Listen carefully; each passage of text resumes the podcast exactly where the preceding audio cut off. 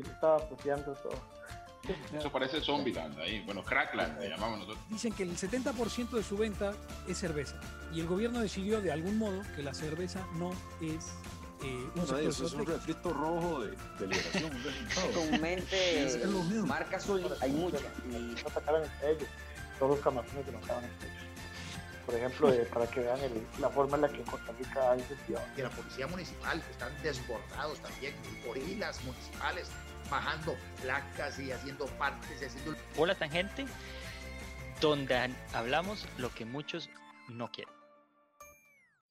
Bueno, muy buenas tardes a todos eh, los que nos van sintonizando en un Facebook Live de ANFE, de la Asociación Nacional de Fomento Económico. Eh, hoy estamos junto a doña Ana Luisa Elizondo y don Luis Enrique Loría para conversar sobre el tema de infraestructura en el país. Y justamente elegimos este tema porque, eh, bueno, ya hemos hablado bastante de la parte económica, ¿verdad? De lo que se ha venido dando con respecto al déficit fiscal, eh, a los presupuestos, etcétera. Pero hay una parte importante que no podemos dejar pasar, que es el tema del desarrollo de infraestructura pública, como carreteras, puertos eh, o aeropuertos. Y últimamente el gobierno, cuando ustedes vieron que celebró con bombos y platillos que el déficit cerró por debajo de lo esperado, eh, una de las partidas que se vio muy afectada fue el tema del gasto capital. A pesar de que muchos lo celebraban, lastimosamente eso eh, perjudica fuertemente la economía en el largo plazo, porque eh, el, país no está invirtiendo para el desarrollo de poder ampliar esa capacidad instalada de producción. Y para eso, como les comentaba, invitamos a dos personas que son especialistas en el tema, que nos pueden ir ampliando o nos van a ampliar sobre, sobre esto mismo. Eh, primero le doy la bienvenida a doña Ana Luisa Elizondo. Ella es coordinadora del programa PITRA en la NAME, que es sobre el programa de infraestructura y transporte. Eh, tiene 10 años de trabajar en la NAME, además de la empresa privada y en el COSEBI. Tiene una maestría en la gestión de proyectos de desarrollo y es licenciada en ingeniería civil. Eh, bienvenida, doña Luisa. Un placer tenerla por acá. También tenemos a don Luis Enrique, que muchos tal vez lo conocerán, ya es un investigador de la parte, bueno, tiene una licenciatura en ingeniería civil con una maestría o varias maestrías en especialidades económicas eh, y se desarrolla o tiene su expertise en la parte de, infraestructura. Don Luis, bienvenido, buenas tardes. Eh, para que más o menos también ustedes tengan en cuenta lo, cómo vamos a ir dirigiendo esta parte del, del conversatorio, eh, vamos a dar tres preguntas de manera separada a los panelistas. Cada uno va a tener su tiempo y su espacio para contestarlo. Posteriormente, del final de las tres preguntas, que se, van a, se darán de manera separada, habrá un espacio para consultas y preguntas que ustedes nos pueden hacer y nos pueden enviar ya sea por el WhatsApp o por medio del Facebook o el Twitter, por donde ustedes les quede más cómodo y con mucho gusto nosotros se las haremos llegar a nuestros panelistas. Entonces, eh, yo creo que con, sin más, vamos a dar de lleno sobre lo que es el tema. Primero vamos a hacer la primera pregunta. Eh, sería doña Ana Luisa la que contestará inicialmente y seguidamente irá don Luis. Aproximadamente 15 minutos tendrá cada uno para, para contestarla.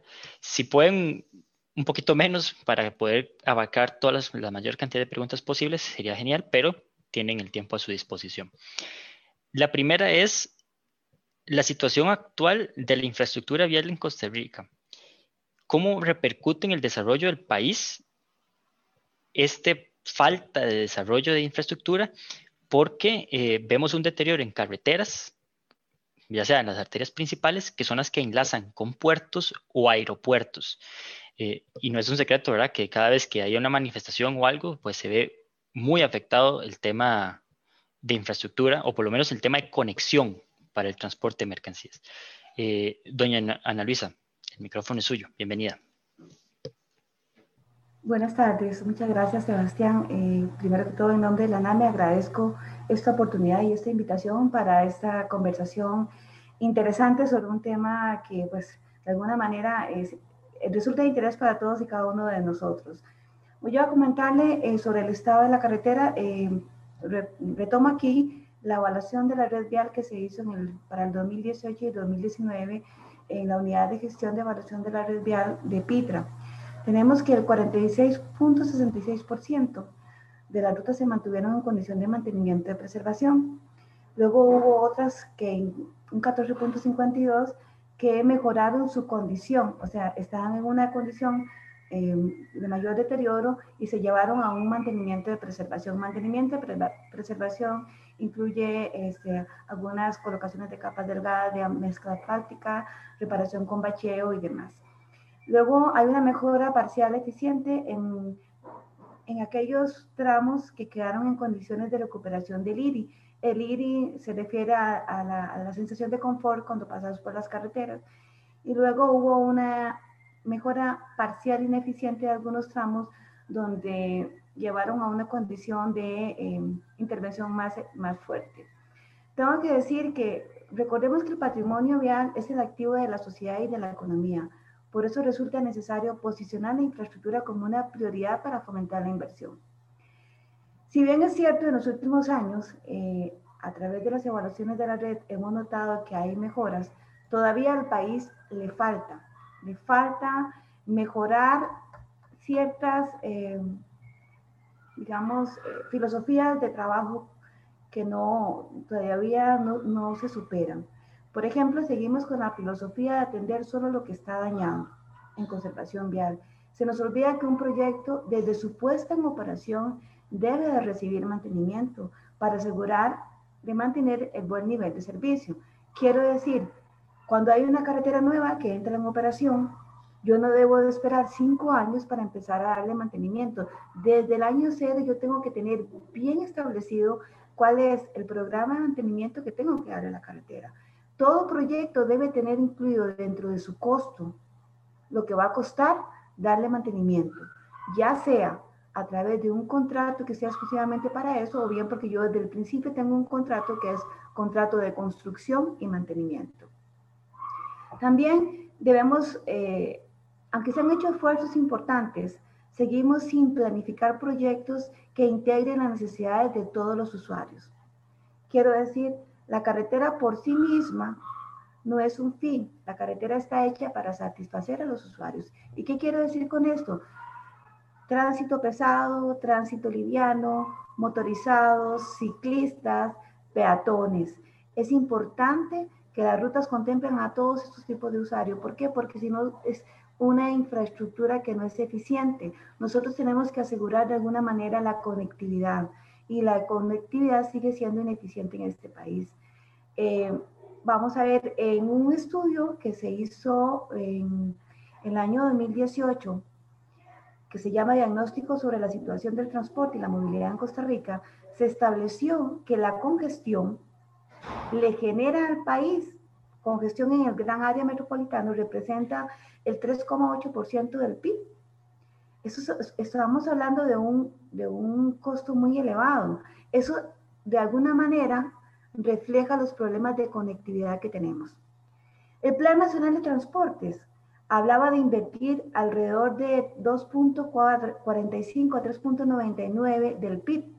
Tenemos que China maneja un 8.5%, Japón un 5%, India un 4.7% y Chile un 3.5%.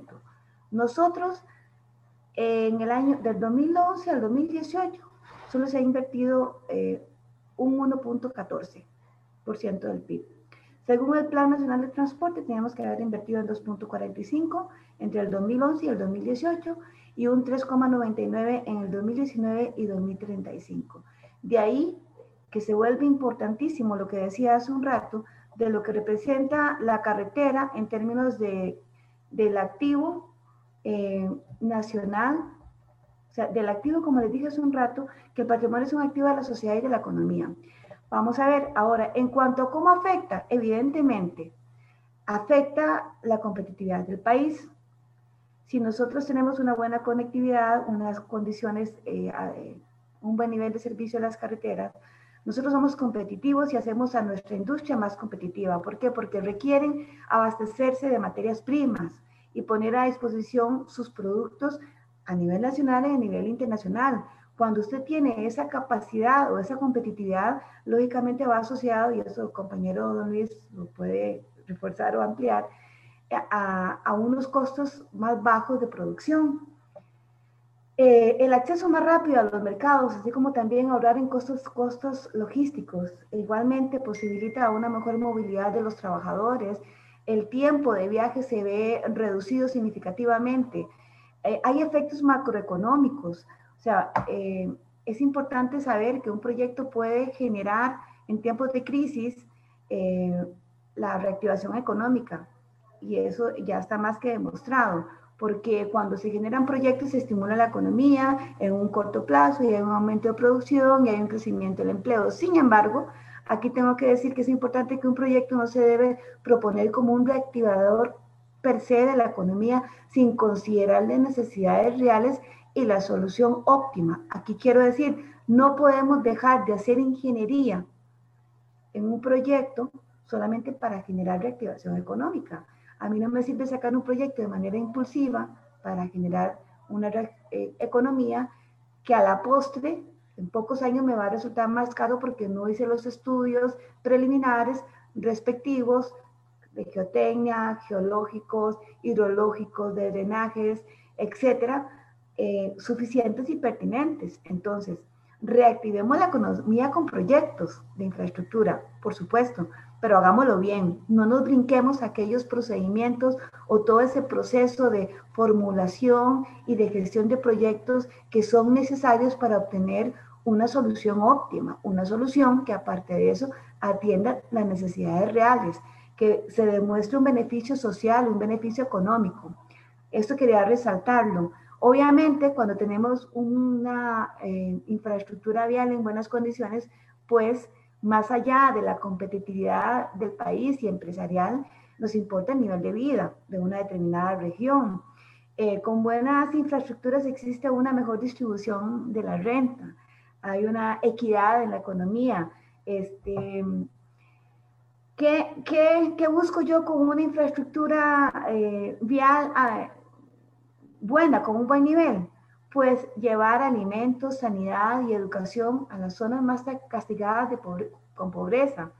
En segundo lugar, eh, la población se beneficia del incremento de la actividad económica porque se genera alrededor de empleos, ya lo que decía hace un tiempo, se genera empleo, se disminuyen los tiempos de viaje. En términos generales, la infraestructura define mucho la condición y la economía de un país y eh, tenemos que corregir algunas malas prácticas que siguen siendo repetitivas, que la NAME en términos de infraestructura vial ha recalcado muchísimas veces, algunas han ido mejorando. Prueba de ello es que la evaluación de la red que se hace año con año, la novena evaluación que hemos hecho, se ven mejoras en la infraestructura, pero eh, es una evaluación que nosotros hacemos desde, desde, la, eh, desde la estructura del pavimento como tal.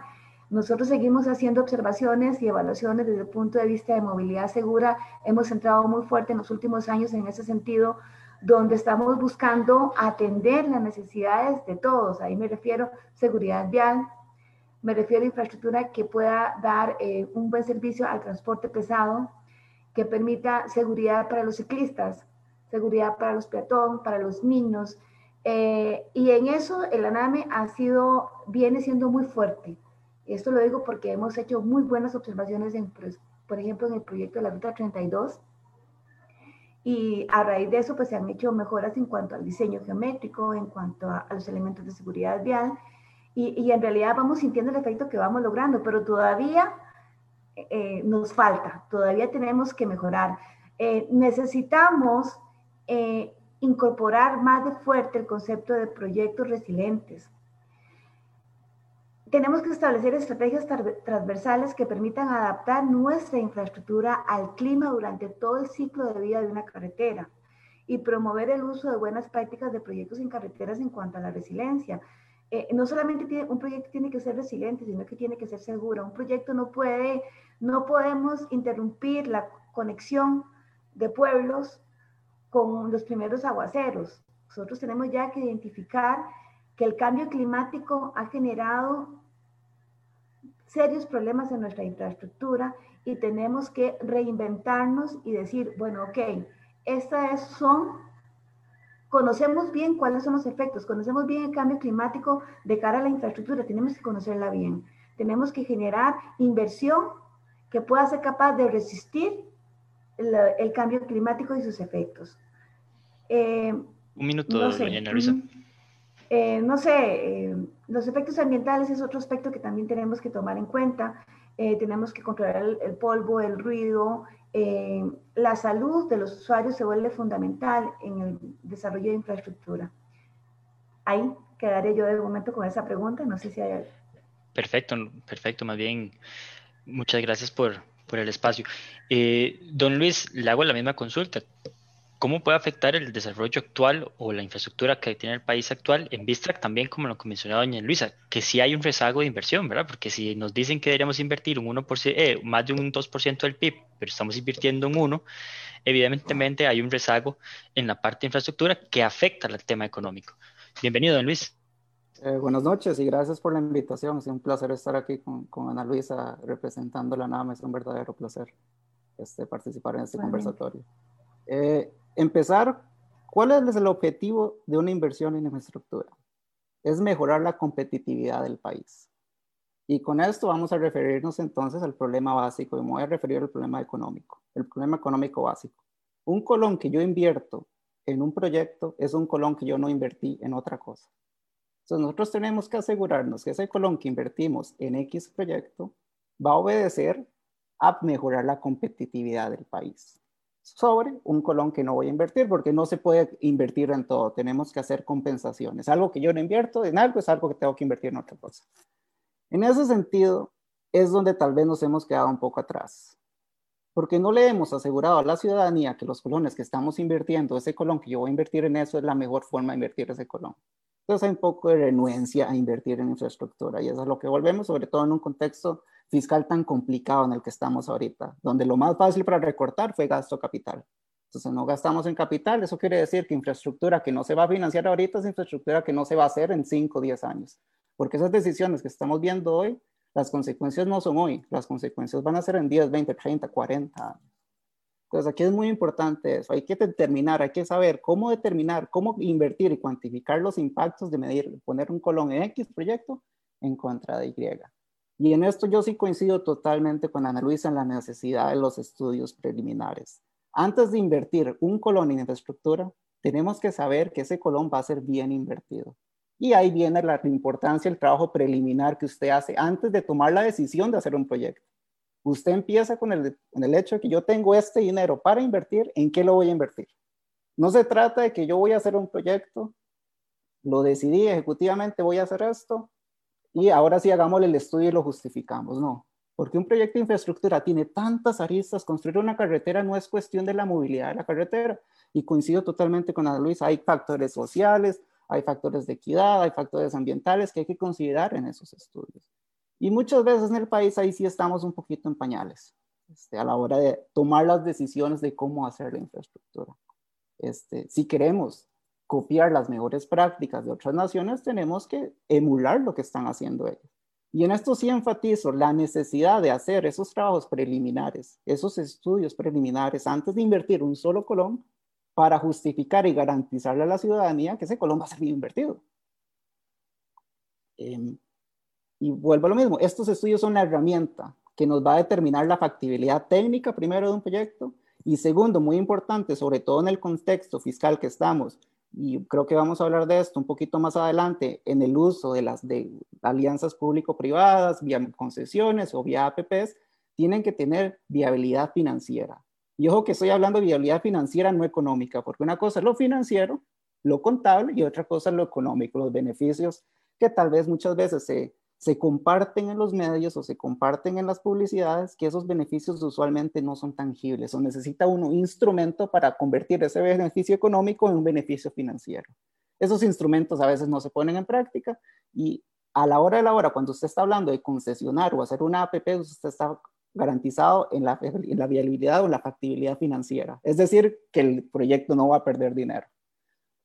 Sobre todo porque el concesionario no va a invertir en algo o no vamos a invertir dinero en Colombia en algo que va a generar pérdidas.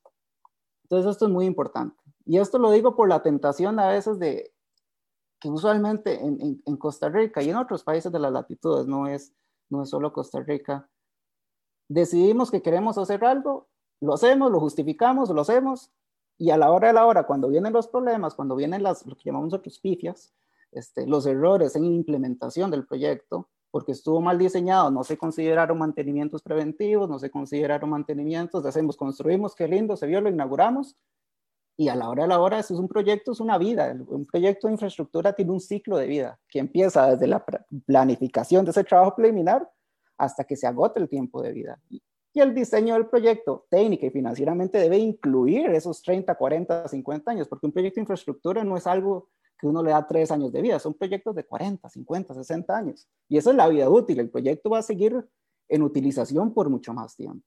Esos son el tipo de cosas que yo coincido con Luisa que muchas veces no, no, no se hacen.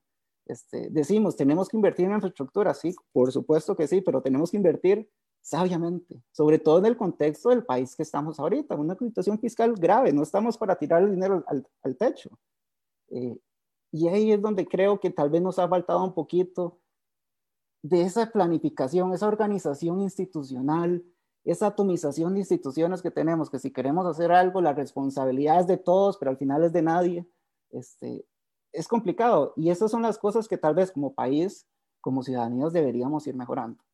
Ahora, la cuestión de estudios previos y la planificación de proyectos es una cosa, eh, hay un aspecto que tal vez no se habla mucho y es la participación ciudadana. Eso yo soy este, fiel creyente todo proyecto de infraestructura debe tener participación ciudadana. ¿Para qué? Para que los ciudadanos tengan pertenencia en el proyecto. Primero, financieramente el ciudadano es el que va a pagar el proyecto. Lo va a pagar vía impuestos o lo va a pagar vía tarifa de uso. Entonces es importante que el ciudadano tenga la confianza de decir el dinero que yo estoy usando se está usando para el bien del país, para el bien, de, para el bien del, no solo del país, sino para mejorar la calidad de vida de la ciudadanía que eso es fundamental. Y muchas veces no, las decisiones se toman ejecutivamente sin tomar en cuenta la participación ciudadana. Y esa participación ciudadana, creo yo, tiene que ir desde el principio, desde el mismo diseño del proyecto, qué es lo que necesitamos, cómo lo vamos a hacer. Y ahí es donde la transparencia es fundamental. Eh, vos mencionaste, Sebas, que, que, tal vez la gente me conoce, probablemente me conocen por lo del tren. Este, eh, y la gente que, que, sabe, sabe quién soy, sabe que yo fui muy crítico de los estudios preliminares del tren y del Incofer por cómo se manejó el asunto. Pero sería mezquino si yo no le doy crédito al Incofer en cuanto el estudio previo, el estudio preliminar de factibilidad se hizo disponible, ellos lo hicieron disponible a la ciudadanía.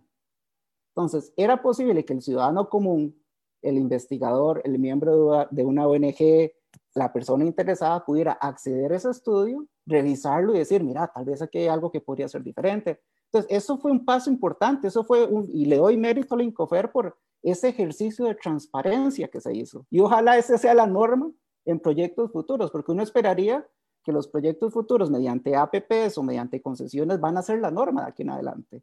Este, porque va a haber más necesidad, va a necesitar la, la, participación de la empresa privada para desarrollar la infraestructura tan rezagada que tenemos en el país. Ojalá esa sea la norma. Y ahí sí invito a la ciudadanía y a los que están oyendo que se involucren. Este, digan lo que quieren, revisen los estudios, no se dejen llevar por lo que dice fulanito, lo que dice manganito, no, no, no. Insto a las autoridades a hacer público, a transparentar el proceso de decisión desde un inicio, desde cómo se va a hacer, cuando se está haciendo y cómo lo mantenemos. Y a la ciudadanía también involucrarse. Y ya por último, para cerrar esta pregunta y no alargarme mucho, este, tal, vez no lo vamos a tocar el día de hoy y nos vamos a enfocar mucho en infraestructura de transporte, este, pero tal vez recalcar y volver a mi punto inicial, los proyectos de infraestructura son para mejorar la competitividad del país. Ese debe ser uno de sus bienes o de sus fines principales. Tienen otros fines, pero eso creo yo, en mi criterio, debe ser uno de los fines principales. Mejorar cómo mejoramos la competitividad, porque si hay competitividad, mejoramos la calidad de vida de los ciudadanos. Y en infraestructura no solo es la cuestión de transporte, hay muchas otras cosas. Este, por un ejemplo puntual, telecomunicaciones.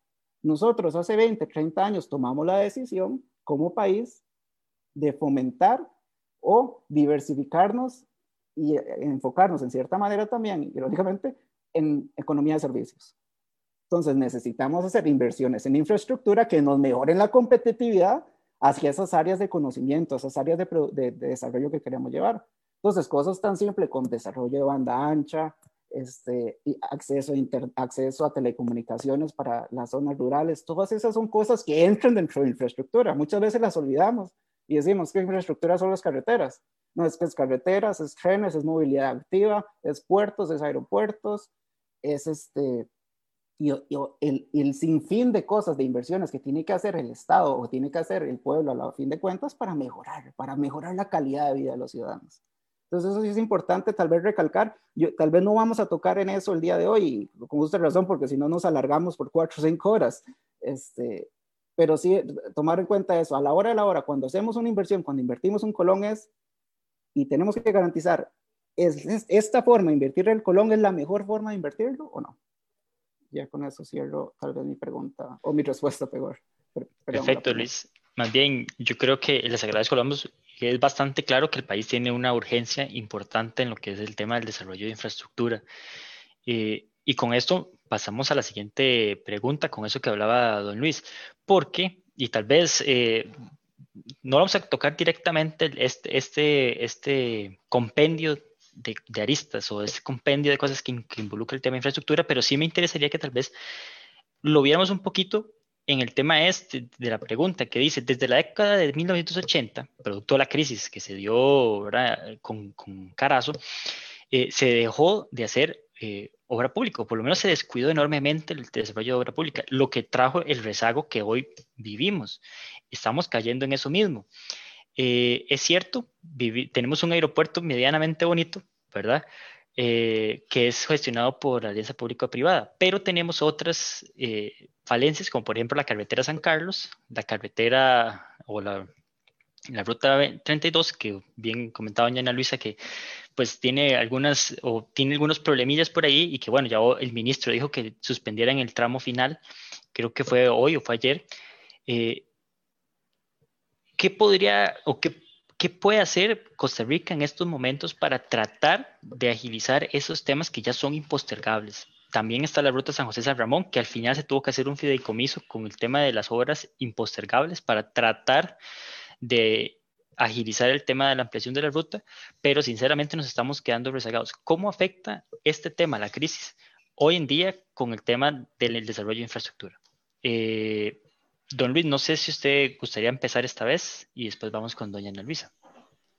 Sí, claro, este, lo, que vos mencionas, este rezago en infraestructura ha sido señalado por infinidad de instituciones nacionales e internacionales. Este, hace poco estamos en proceso de adhesión a la OCDE, que es una, un paso positivo a nivel de gobernanza país.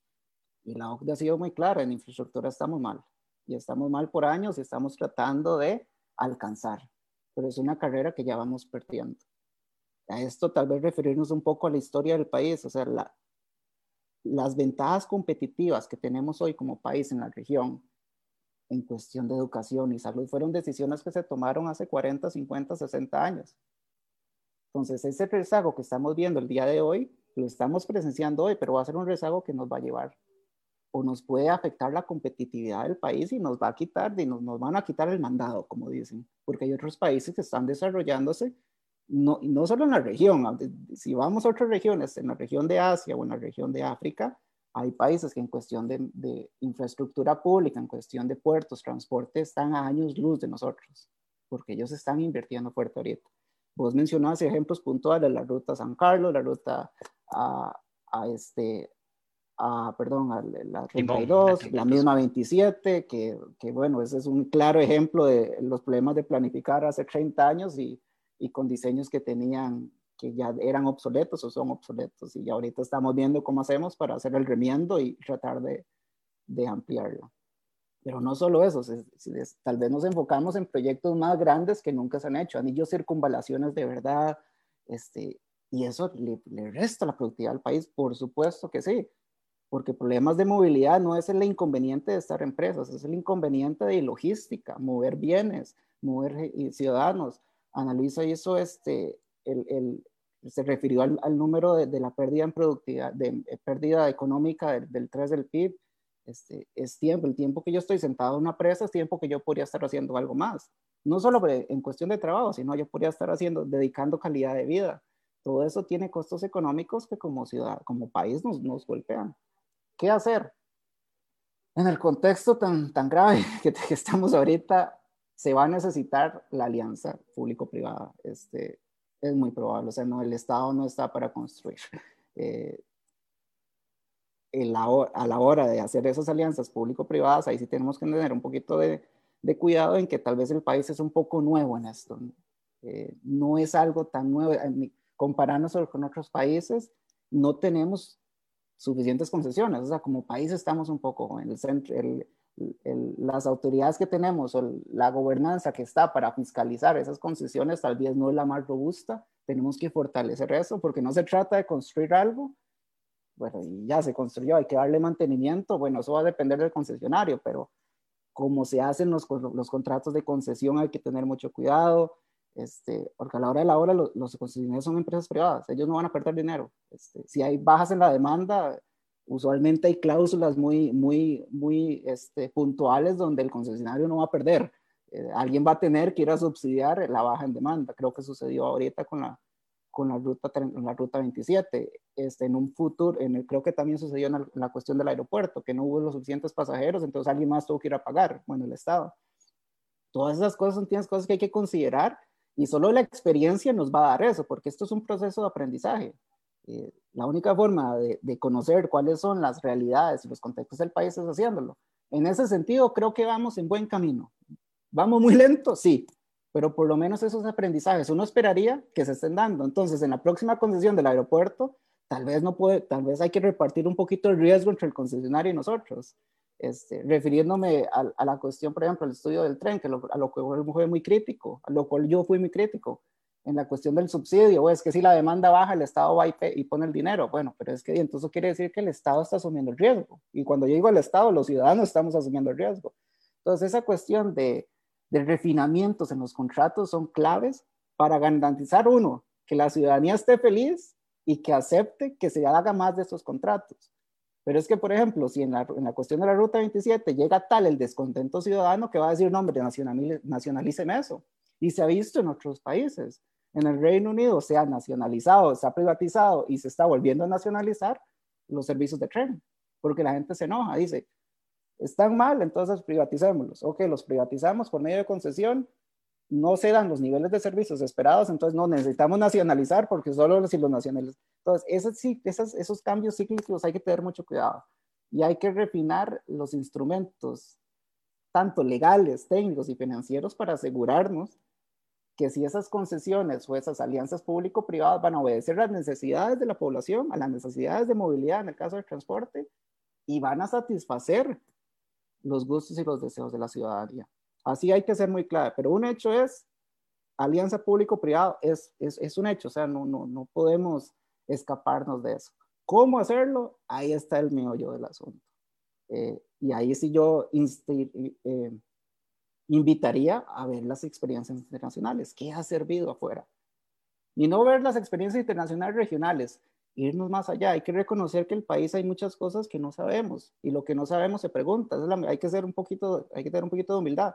Si no lo sabemos, preguntamos, traemos expertise, que, expertise que nos venga y enseñe el país y así generamos el conocimiento. Y quien quite y no, somos un caso de éxito y nosotros podemos ir a enseñar a otros países de la región. Porque imagínense una región centroamericana completamente integrada en cuestión de movilidad y transporte, en cuestión de logística. Imagínense la productividad que podemos tener como región centroamericana, los mejoras en estándares de vida que podríamos tener si trabajáramos todos juntos. Claro, se empieza por el país y después podemos exportar eso. Este, creo que ya para no y este, aquí Perfecto. Perfecto, don Luis. Muchas gracias, doña Ana Luisa. Con esto que también conversaba o que hablaba don Luis, eh, ¿Cuál ha sido el impacto de haber dejado de invertir en tema de obra pública desde los 80, que evidentemente nos afecta hoy en día? ¿Y cómo podríamos hacer para que esta pues se reactive de una manera adecuada de cara al futuro? Sí, vea, eh, comparto plenamente lo que dijo don Luis. Hay un tema, y me adelanto un poquito al tema de las APPs. Eh, definitivamente, dadas las circunstancias que tenemos en las eh, finanzas públicas, eso es una em, opción. eh, que resulta interesante y que no la podemos satanizar porque a veces al costarricense le cuesta entender que pagar un peaje no es un abuso. Eh, Costa Rica tiene uno de los peajes más bajos que hay en el mundo.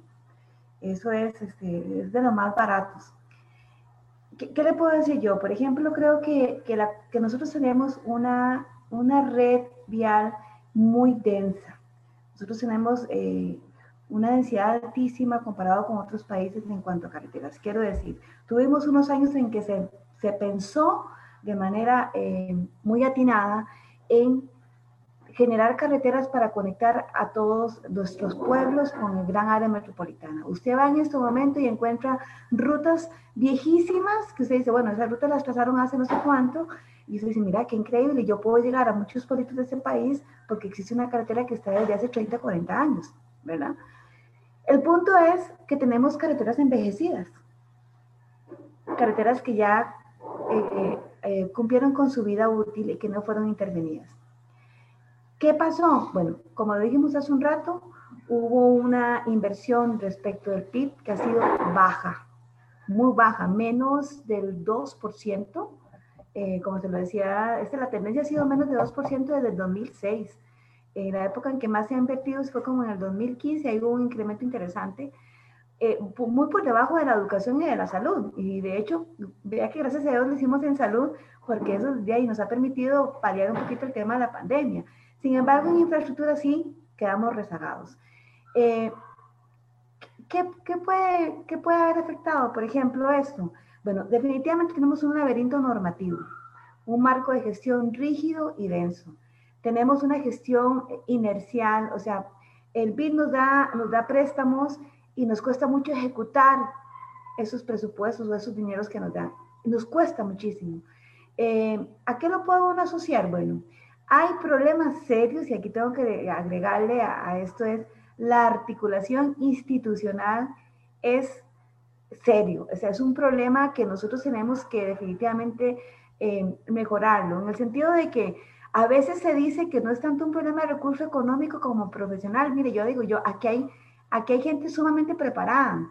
El problema es que hay un problema, vamos, es que, vamos, lo resumo en una actitud individual, puede ser. Hay gente que, que dentro de las instituciones no está casado con, con un interés nacional, un interés, un proyecto de eh, país, hay una actitud institucional y hay una resistencia al trabajo colaborativo entre las instituciones involucradas. En el 2019, el gobierno sacó un protocolo para el manejo de las, de las eh, empresas del Estado, donde está el ICE, el AIA, el eh, Consejo Nacional de Fuerza y Luz, que son instituciones con las cuales se comparte el derecho de vía. Y vean que, por ejemplo, hoy sale la noticia de la Ruta 32, el MOP no puede o no ha podido coordinar con el AIA un proyecto que está a punto de salir, que probablemente lo que vaya a hacer es inaugurado en la Ruta 32 y el AIA inicia con su proyecto. Tenemos problemas de gobernanza, o sea, recordemos que el MOP es el ente rector de, las, de la infraestructura vial.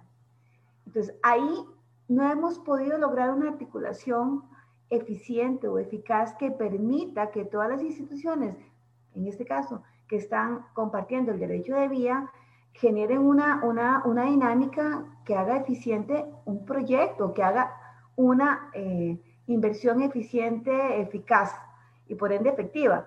Eh, cuesta mucho eh, esa parte. Creo que eso es algo que se debe mejorar.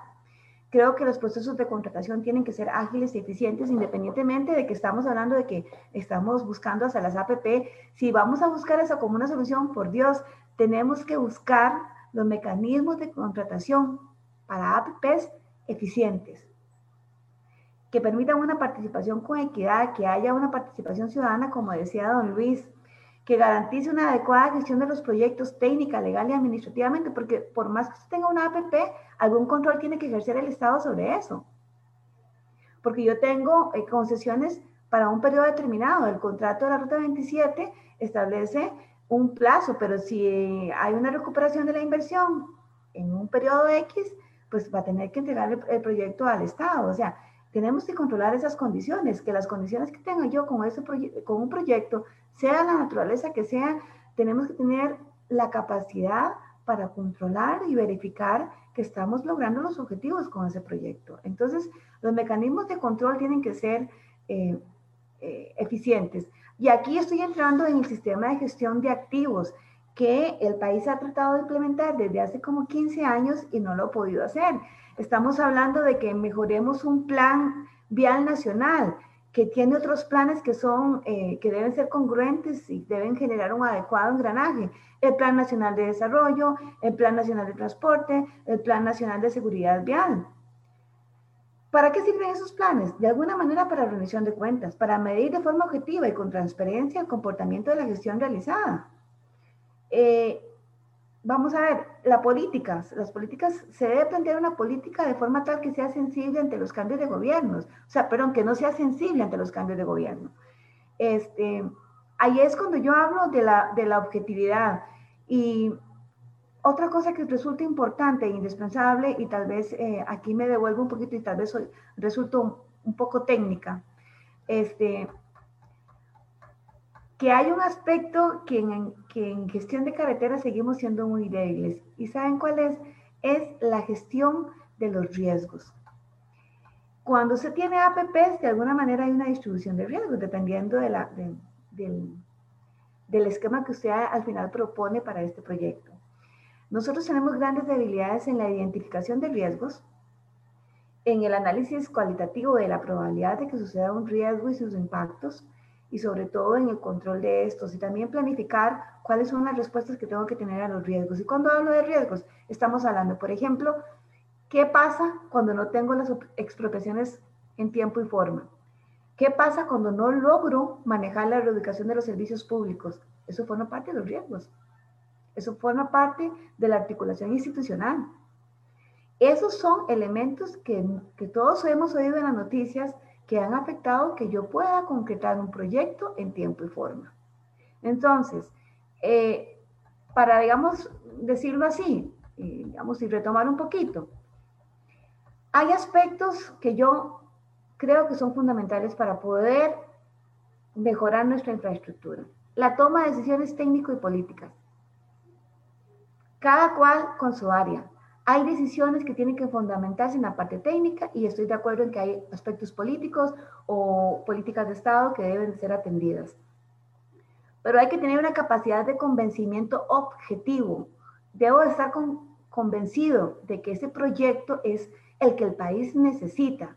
Ya no es una decisión estrictamente política, porque si no, no puedo atender las, no puedo atender las necesidades reales. Debo también trabajar y seleccionar los proyectos de manera priorizada, pero eso en base a qué? En base a los estudios de preinversión, el estudio de, a nivel de perfil, prefactibilidad y factibilidad, como decía Luis.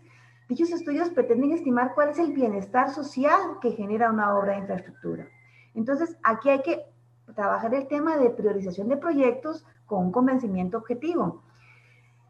Hay otro aspecto que es que a veces, como decía don Luis, adquirimos un compromiso de hacer un proyecto y tal vez no tenemos claro cuál es el proyecto ideal. Y entonces, adquiero el compromiso, se hace, la, se hace la elección de la alternativa, pero al final nos damos cuenta que por ese exceso de compromiso no se logró un proyecto que fuera exactamente el que necesitábamos. Otra cosa que a veces motiva es que a veces se decide continuar con un proyecto, por una cuestión de oportunidad, para sentirnos exitosos más que para satisfacer una necesidad y, y ponemos en riesgo la inversión, eh, digamos que está de por medio con un proyecto.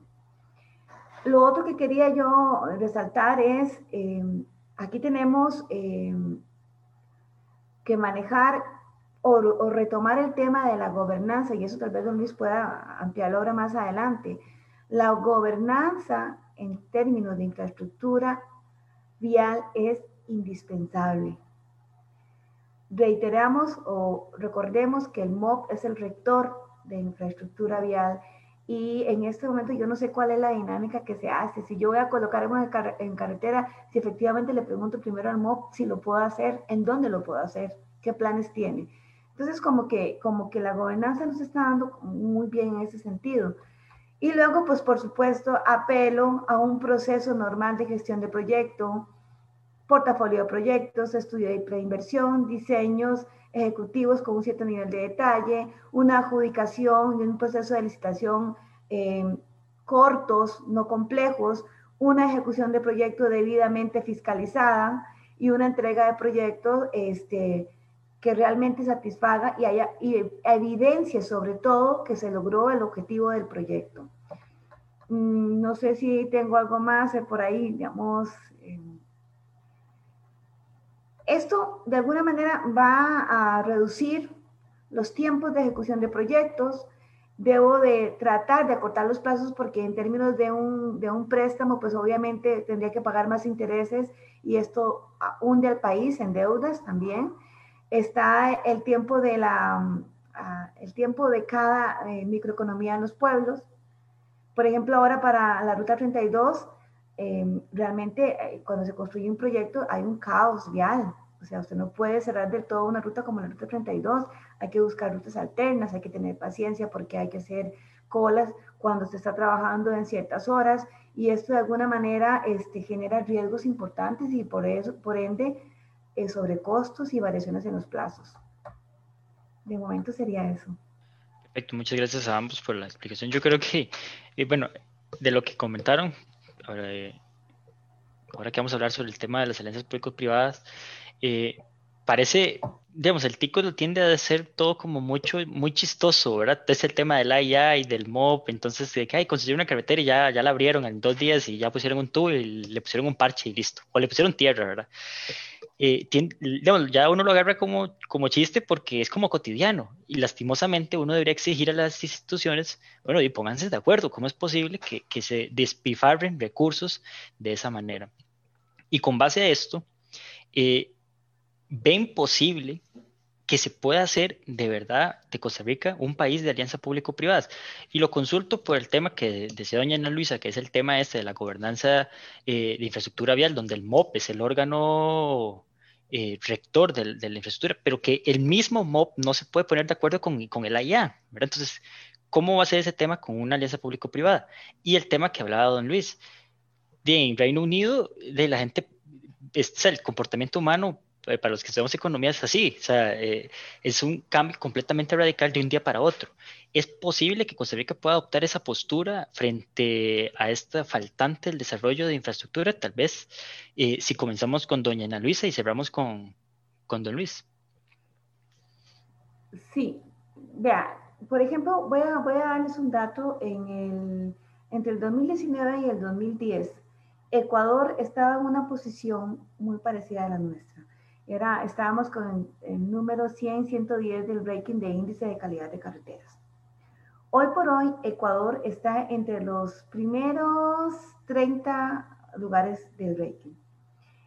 Y Panamá, desde hace muchos años, venía mejorando significativamente, tiene una buena calidad de carreteras. Y Panamá en este momento, pues, eh, se encuentra como entre, por debajo de Chile o Ecuador. ¿Qué hicieron estos países?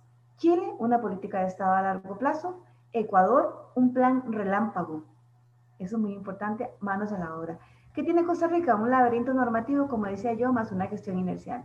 ¿Qué hizo Chile? Chile en este momento es uno de los países que más concesiones tiene. Y le ha funcionado muy bien. De hecho, nosotros eh, nos, nos, hemos basado mucho en la experiencia de Chile, o se consideró esa experiencia para efectos de las dos concesiones que se lanzaron en este país, como es la concesión San José Caldera y la concesión San José San Ramón, hoy, hoy día con fideicomiso. Pero la pregunta que uno hace, ¿qué hicieron ellos? Bueno, buscaron alternativas de financiamiento como la que estamos hablando y en Chile ha sido un éxito. Eh, creo, yo creo totalmente en que las APPs vienen a ser una solución eh, ideal una solución que incluso yo sé que el gobierno está planteando desde el Ministerio de Hacienda esa posibilidad de asociaciones público-privadas, al igual que vehículos de propósito especial, porque es, la única forma, creo yo, en este momento con la condición de la pandemia y todo, de poder eh, no cargar el desarrollo de la infraestructura en las arcas del país. Eh, ¿Qué, tenemos nosotros que nos permite hacer ese cambio? Pues evidentemente tenemos una, una, digamos, una, un marco jurídico eh, de régimen de derecho, tenemos una institucionalidad sólida a pesar de la crisis fiscal y tenemos la ley de concesiones, que de alguna manera es, incorpora una optimización de, de activos, ¿verdad? Y entonces, eh, ¿qué otra cosa podemos hacer? Preparar adecuadamente para eso, prepararnos adecuadamente. Yo sugeriría un equipo interinstitucional eh, bien sólido, que esté casado con la idea de que vamos por concesiones y todas aquellas instituciones que se van a ver involucrados en este proyecto, que yo lo considero, lo llamaría proyecto país, que estemos bien convencidos. Hay un convencimiento objetivo. O se hace el proyecto de esa forma o se hace. ¿Qué pone usted? ¿En cuánto se compromete usted? Revisemos los plazos. Para adentro, ¿cuándo tenemos que ya estar preparados? ¿Cuándo vamos a lanzar una APP eh, de ver, verdaderamente convencidos como país? Yo creo que, que se está impulsando y que estamos dando los primeros pasos y que tal vez esta crisis es la que va a ser el antes y el después en la aceptación de estas modalidades de financiamiento. Y digo la aceptación no solamente a nivel de gobierno de instituciones involucradas, sino que también de los usuarios, porque tenemos que aceptar que hay que pagar un peaje y que hay que pagarlo por un buen servicio, pero también el Estado tendrá que ser vigilante de que esa concesión otorgue el servicio que yo estoy eh, requiriendo. También con las APPs algo muy delicado que es la distribución de los riesgos. Hay algunas APPs que siguen dándole riesgos importantes al, al, Estado y a veces este, si el proyecto es abandonado, el Estado queda eh, con serios problemas. Eh, es importante que, que el costarricense entienda que para salir adelante, de alguna manera, eh, todos tenemos que estar verdaderamente convencidos de que esa es la ruta a seguir. Ahora, hay otros proyectos que se pueden manejar por niveles de servicio, donde usted le puede pagar a una empresa em, em, mm, por eh, la medición que yo haga. No lo pago por, por, por, precios unitarios y me entrego un proyecto y ya, sino que yo puedo hacer una contratación para que me construya y me le dé mantenimiento a un proyecto por tantos años y yo también le pago por niveles de servicio. Si yo tengo X, X cantidad de parámetros, y le digo, si no me cumple con esos parámetros, no le pago. Son modalidades que también se podrían ver aplicadas cuando estamos hablando de proyectos tal vez de menor envergadura económica o de mayor impacto o menor tamaño. Pero creo que sí tenemos diferentes modalidades para sacar adelante la infraestructura vial del país. Creo que sí, y creo que con convencimiento, con voluntad política y voluntad institucional, eh, el país puede salir adelante, podemos entre comillas, sacarle provecho a esa crisis para ser innovadores. No sé si, ¿qué piensa Don Luis? Muchas gracias, doña Ana Luisa. Don Luis, ¿puede Costa Rica acoplarse a todo el modelo de alianza público-privadas? Este, primero coincido, coincido con doña Luisa eh, en lo que dijo, lo ha dicho lo que en su respuesta, por supuesto. Creo que las APPs es una gran oportunidad para finalmente potenciar o darnos ese empujón que necesitamos para tratar de alcanzar el rezago que tenemos de hace 20, 30, 40 años. Eh, coincido también en la cuestión, me, gustó el término laberinto institucional, creo que lo puso ella, este, que tenemos para, para el desarrollo y la gestión de la infraestructura. Ponemos un ejemplo, esta, la ruta 1, la nueva de Liberia Cañas, que se está está poniendo la, nueva capa de asfalto, se ve muy bonita, este, mejora los niveles de servicio. ¿Qué pasa si esa carretera falla por X y razón? La capa asfáltica se rompe. ¿Quién es el responsable?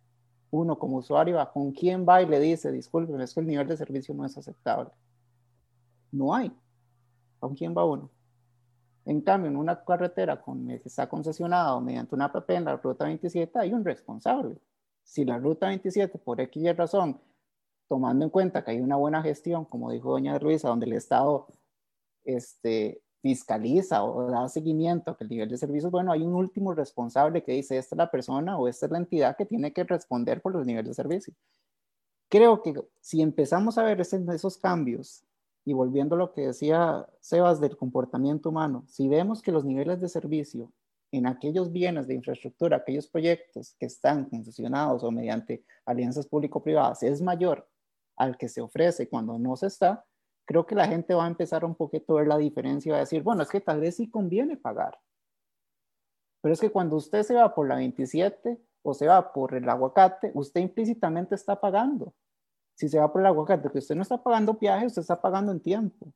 Usted también está pagando mayor riesgo de un accidente.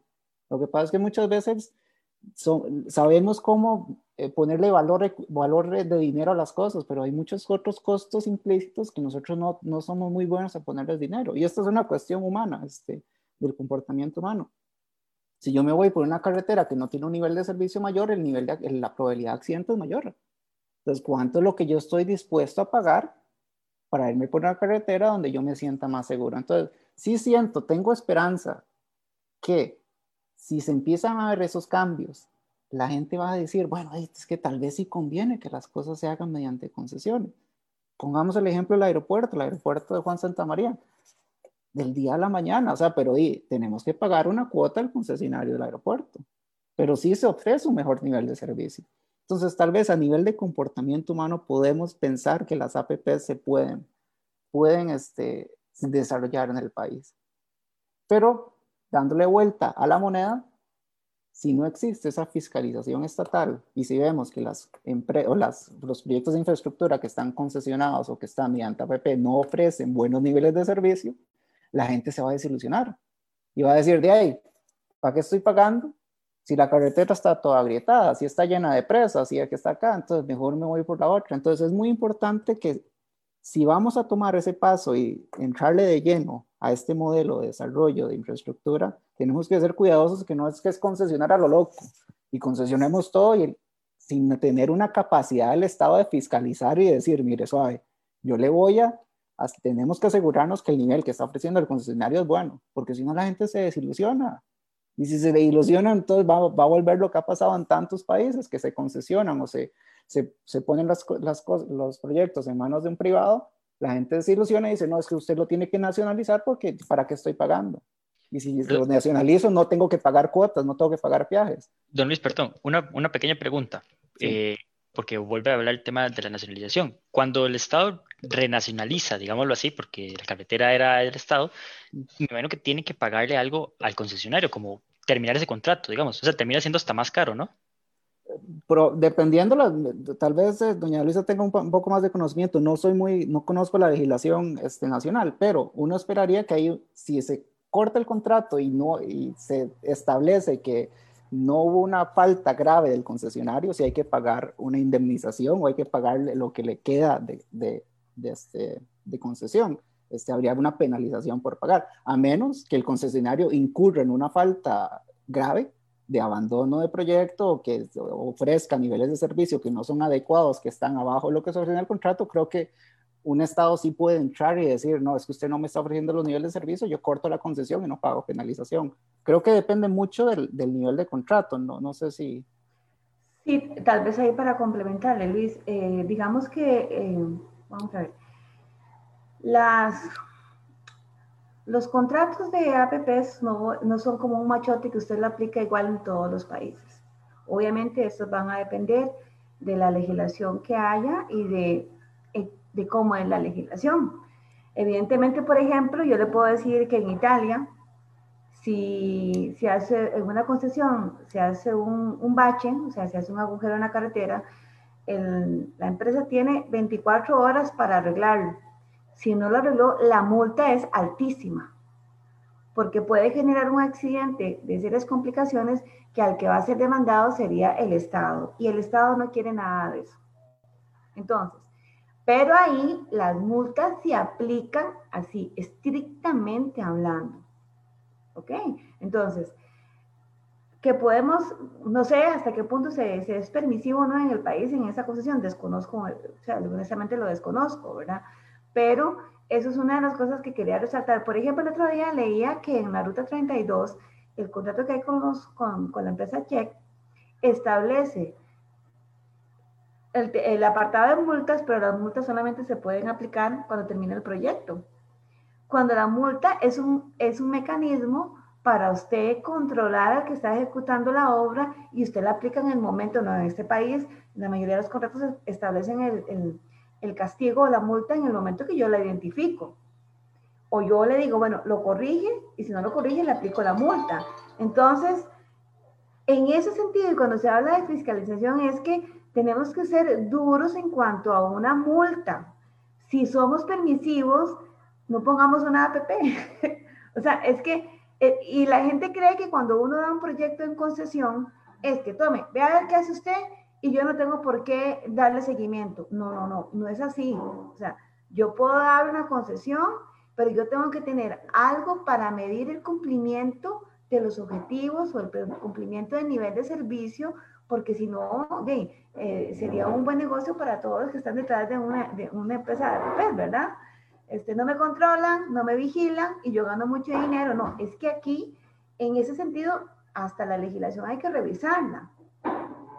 ¿Hasta dónde puedo yo aplicar una multa en APP? O sea, ¿qué, limitaciones tiene uno? Por ejemplo, ese proyecto a mí me sorprendió, yo no sé si fue que se les pasó por alto, pero para mí era increíble que un proyecto yo pueda aplicar la multa hasta cuando ya termina el proyecto. ¿Qué presión tiene la, la empresa si no está cumpliendo con algo? Evidentemente, el tema de las multas, el tema del control, el tema de la fiscalización es un elemento importante para el éxito de una APP. Ahora, también es importante que la distribución de los riesgos. Y en eso Luis tal vez pueda ampliar. O sea, las APPs pueden hacer distribuciones. Lo que se está usando, según un documento que leí del, del Banco Mundial, es que se recomienda que la distribución de los riesgos en las APPs sea totalmente para mi compañero, el compañero del Estado. ¿Por qué? Porque los países tienen muchos problemas eh, fiscales en este momento. Entonces, mejor no corro ningún riesgo, le paso todos los riesgos a la, a la, empresa o bien, dependiendo de la naturaleza del riesgo, se le da el riesgo a quien lo pueda manejar mejor. Será el Estado, por ejemplo, las expropiaciones, yo no se las puedo trasladar estrictamente al, al concesionario porque todo ese proceso depende del Estado, o sea, se, se, le vuelve más complicado al concesionario hacer las expropiaciones que al mismo Estado, probablemente. Entonces hay que como que valorar quién puede manejar mejor ese riesgo. Incluso, bueno, eso va a depender de la naturaleza del proyecto, ¿verdad? del alcance, de la, del impacto que tenga en el país, de dónde esté. Habrá cositas de las APPs que no puedan ser iguales para todos los proyectos. Pero para mí eso es importante. La distribución de riesgos la fiscalización y el, lo estricto que se puede hacer en, en, caso de incumplimientos. Ahora, los, las concesiones, si yo la doy por 30 años, es que yo voy a recibir el proyecto en un muy buen nivel de servicio. No me lo pueden entregar deteriorado. Y si me lo entregan así, yo aplico las multas o si el, si el concesionario ya lleva no sé, 10, 5 años que no mejora la condición y usted encuentra baches y, el, y, el, y, la carretera cada rato se interrumpe, también yo puedo rescindir, digamos, de alguna manera el contrato. Claro, eso significa este, un, un montón de procesos después de, de, de, demandas y contrademandas y demás, que va a, digamos, un arbitraje internacional incluso. Yo creo que este caso es un, va a un arbitraje internacional y eso es complejo y a veces los arbitrajes los pierden los países porque tal vez no tienen la capacidad instalada como le estuvo pasando a Argentina. Argentina perdió muchos arbitrajes internacionales hasta que llegó un punto que dijo, ya no meto la cláusula de arbitraje internacional en los contratos de carreteras, porque los perdía. Entonces, todas esas cosas hay que valorarlas cuando se va con una figura como las APPs, por ejemplo. Perfecto, sí, yo creo que es un tema importante valorar también para Costa Rica el tema de las multas. Eh, don Luis, y, precisamente, digamos, eh, en el es que me, queda, me, me genera también la duda el tema de los ferrocarriles, porque la verdad me llama mucha atención. La gente, digamos, el gobierno podría hacer eso, como di, la gente está pidiendo que nacionalicemos la ruta 27, por decirlo así, no quieren seguir pagando peaje. hay un tema de costo también, ¿verdad? O sea, tenemos que, el gobierno tiene que ser precavido en ese tema, que son los riesgos que hablaba doña Ana Luisa. Sí, claro, este, volviendo a lo mismo, claro, el comportamiento humano. Si la gente está desilusionada y dice, no, ¿para qué tenemos, para qué pagamos viaje? Y si no hay ese cumplimiento sobre las multas, si no hay esa vigilancia proactiva que tal vez ha pasado un poquito con la 27, que tal vez se confía mucho en lo que se dice el concesionario. No, es que usted tiene como Estado, tiene que tener la capacidad de ir a fiscalizarlo proactivamente. Si el concesionario dice que el nivel de servicio es X, yo como Estado tengo que ir a asegurarme que lo que me está diciendo el concesionario es cierto. Si el concesionario me está diciendo que hay tanta evasión, bueno, yo tengo que ir a asegurarme que la evasión que me está diciendo el concesionario es cierto. No es que no haya evasión, sí hay evasión, pero tal vez confiamos mucho en lo que dice el concesionario. Y si queremos más, más este proyecto de infraestructura similares, tenemos que mejorar eso, tenemos que darle un poco, hacerlo un poco más robusto. En la cuestión de los riesgos, es, Costa Rica desgraciadamente tiene en cuestión nada más de, en los riesgos de la, a la infraestructura en sí. Si usted revisa los documentos del Banco Mundial y de la OCDE, Costa Rica está catalogado con nivel de riesgo alto por terremotos. Está a nivel altos por nivel de, inundaciones. Si estamos hablando de cambio climático a 20, 30, 40 años plazo, esos riesgos van a entrar al nivel del país. Pues ahí hay que tener mucho cuidado cómo separamos los riesgos. ¿Cuál es la forma ideal de hacerlo? No sé, no sé si habrá una forma ideal de, de, de, de repartir los riesgos. creo yo, no debería ser solo el Estado o solo la concesionaria, tiene que haber alguna compartir riesgos. Eh, pero a la hora de la hora, recordemos, los concesionarios son empresas privadas. Ellos no van a invertir en algo si le va a generar pérdidas. Ellos se van a acuerpar de mil, C, Y, de X, Y, Z razones para evadir multas y evadir, Dios guarda, un arbitraje internacional, como decía doña Ana Luisa, y tienen equipos legales superiores a los de cualquier estado, porque son empresas multinacionales, algunas de ellas, y va a decir que son especializados en eso, y ellos van a, van a evadir multas. Eso que dice doña Ana Luisa de, la, de las multas al final del proyecto es increíble. Este, eh, y bueno, son ese tipo de fiscalizaciones que se tienen que hacer. Porque ¿qué pasa? Si se implementa ese, esa cláusula del contrato y la gente se va a desilusionar, entonces va a decir, ¿para qué tenemos estos APPs? ¿Cuál, ¿En qué me conviene a mí? ¿Estoy pagando más por transitar en una carretera que era igual? Sucedió tal vez en la 27 cuando recién la inauguraron, porque en el pedazo de la, de la sabana, Ciudad Colón, es, me acuerdo yo que en aquella época mucha gente se desilusionó y dijo, es que me aumentaron el peaje y la carretera es la misma porque lo, que, lo único que le hicieron fue es que la asfaltaron. Bueno, no, le hicieron una serie de mejoras que mejoraron la circulación en ciertas intersecciones, en ciertos nodos. Pero sí me acuerdo, en aquella época estoy pagando el triple de viaje para la misma carretera. Ese tipo de cosas desilusionan a la gente. Pero hay que explicar que ese pedazo de la carretera es que financia mucho del resto de la carretera. Hay un, un, un subsidio cruzado donde ese pedazo, el peaje de Escazú, es de donde realmente le entra el dinero a la 27. Entonces, ese tipo de cosas se tienen que explicar a la gente. Para eso, para en el comportamiento humano, la gente diga, ¿para qué? Mejor nacionalicemos. Y es que si nacionalizamos es que no tengo que pagar el peaje. Eso no necesariamente. No, no necesariamente. ¿Qué pasa si la 27, cuando termine la concesión, realmente uno pensaría que el gobierno va a dejar de cobrar el peaje? No, obviamente no. Lo necesita para mantener la carretera. Entonces hay que ser muy, muy transparente y ser muy directo con la gente y decirle, esto es lo que hay. los costos de usar una carretera, aunque usted no pague peaje, hay otros costos que están implícitos. Eh, coincido con doña Luisa, los peajes en Costa Rica son de los más bajos en el mundo, sí. Eh, y tal vez hay que transmitirle a la, a la, ciudadanía que si queremos infraestructura vaya un poquito mejor de primer mundo, pues vamos a tener que que financiarla de alguna manera. Es que no es que se va, es gratis. No, usted cuando transita en una carretera, usted está pagando por ella, está pagando vía impuestos, está pagando de otra manera. Exacto. Eh, cuando usted paga un viaje, el, costo es más directo.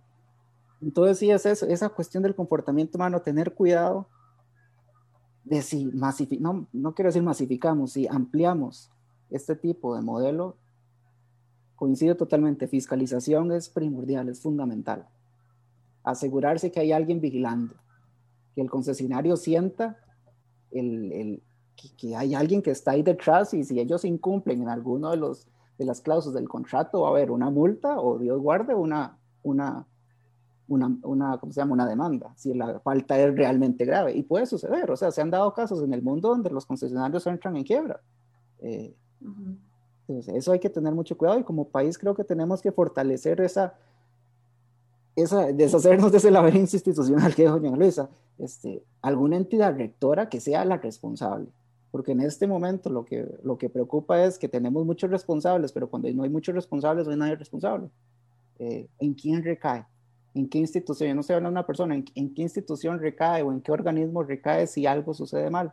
Este, hay que tener claro y tal vez sí se necesitan algún tipo de reformas estructurales que, que primero despoliticen todo este asunto. Uno esperaría que si hay un proyecto de infraestructura, esto no es el, el proyecto del gobierno A. Y cuando el gobierno B entra, el proyecto cambió. No, es que ya no, uno esperaría que este modelo de desarrollo, este, este ente rector técnico, totalmente técnico, diga, es que la carretera se va a hacer o el proyecto se va a hacer en el 2026, independientemente si está fulanito o manganito en el poder, o si es ministro esto, no, es un proyecto que se va a hacer y, es, y como país creo que tenemos que, que, que, definir, bueno, es que ese es un proyecto necesario para el país, independientemente de quién esté, derecha, izquierda, centro, no, son proyectos que se necesitan para favorecer la, la, la productividad y la competitividad del país. Eh, me parece que es eso, este, tomar en cuenta las, las enseñanzas que hemos tenido como país. Muchas veces nos indignamos de lo que ha sucedido con las noticias, pero son enseñanzas, o sea, a fin de cuentas, ojalá este, no se repitan los mismos errores, aprendamos de ellos y en la próxima concesión, en el próximo contrato con algún APP o algún modelo similar, pues digamos, es que esto nos pasó antes, lo vamos a cambiar, pero grave sería si volvemos a cometer los mismos errores. Eh, y sobre todo eso, este, este modelo creo, creo que los, los, tres coincidimos que es algo que hay que tomar en consideración, es algo que va a continuar eh, en el contexto del país, no fiscal ahora, sino en el contexto del desarrollo del país para que el Estado se pueda enfocar en otras cosas. A la, a la hora de la hora, el, el, rol del Estado es mejorar la calidad de vida de los ciudadanos, ese es su último, su rol último. Eh, este, se debe concentrar en eso, no, tal vez no se debe estar concentrando en hacer carreteras.